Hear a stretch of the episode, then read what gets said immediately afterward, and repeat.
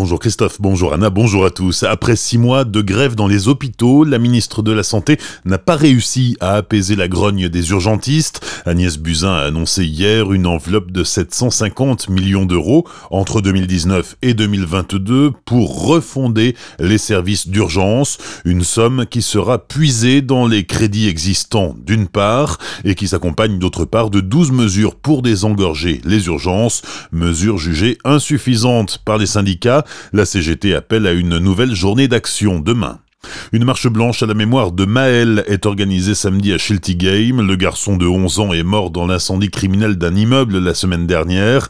Samedi matin, le cortège partira de 11h de la mairie de Game, passera devant l'immeuble où l'enfant est mort et rejoindra ensuite l'établissement où il a été scolarisé jusqu'à l'année dernière puisqu'il venait de faire son entrée au collège la veille de sa mort.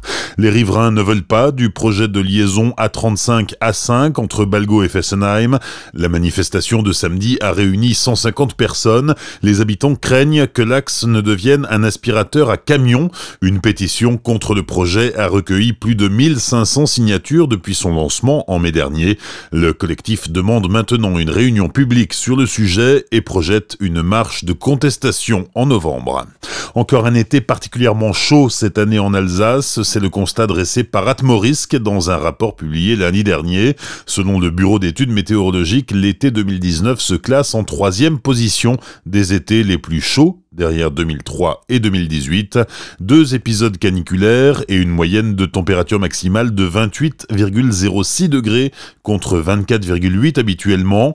Des records absolus de température ont également été atteints, 38,9 degrés le 25 juillet à Strasbourg pour des maximales, 22,9 à Colmar, 23,3 à Strasbourg dans la nuit du 30 juin au 1er juillet pour les minimales.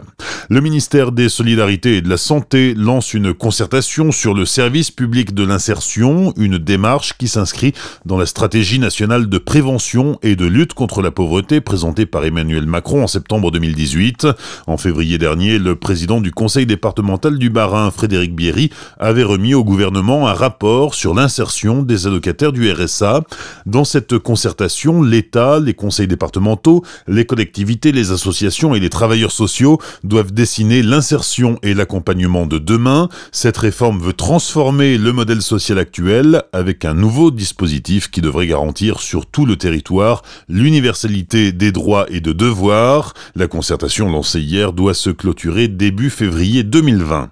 Le Secours populaire du Barin en difficulté financière, l'association caritative explique que suite à son déménagement en avril dernier, de nombreux dons ne lui sont pas parvenus, 25 000 euros, qui auraient été ainsi retournés par la poste aux expéditions Hier, la fédération barinoise a lancé un appel dons sur son site internet secourspopulaire.fr slash 67.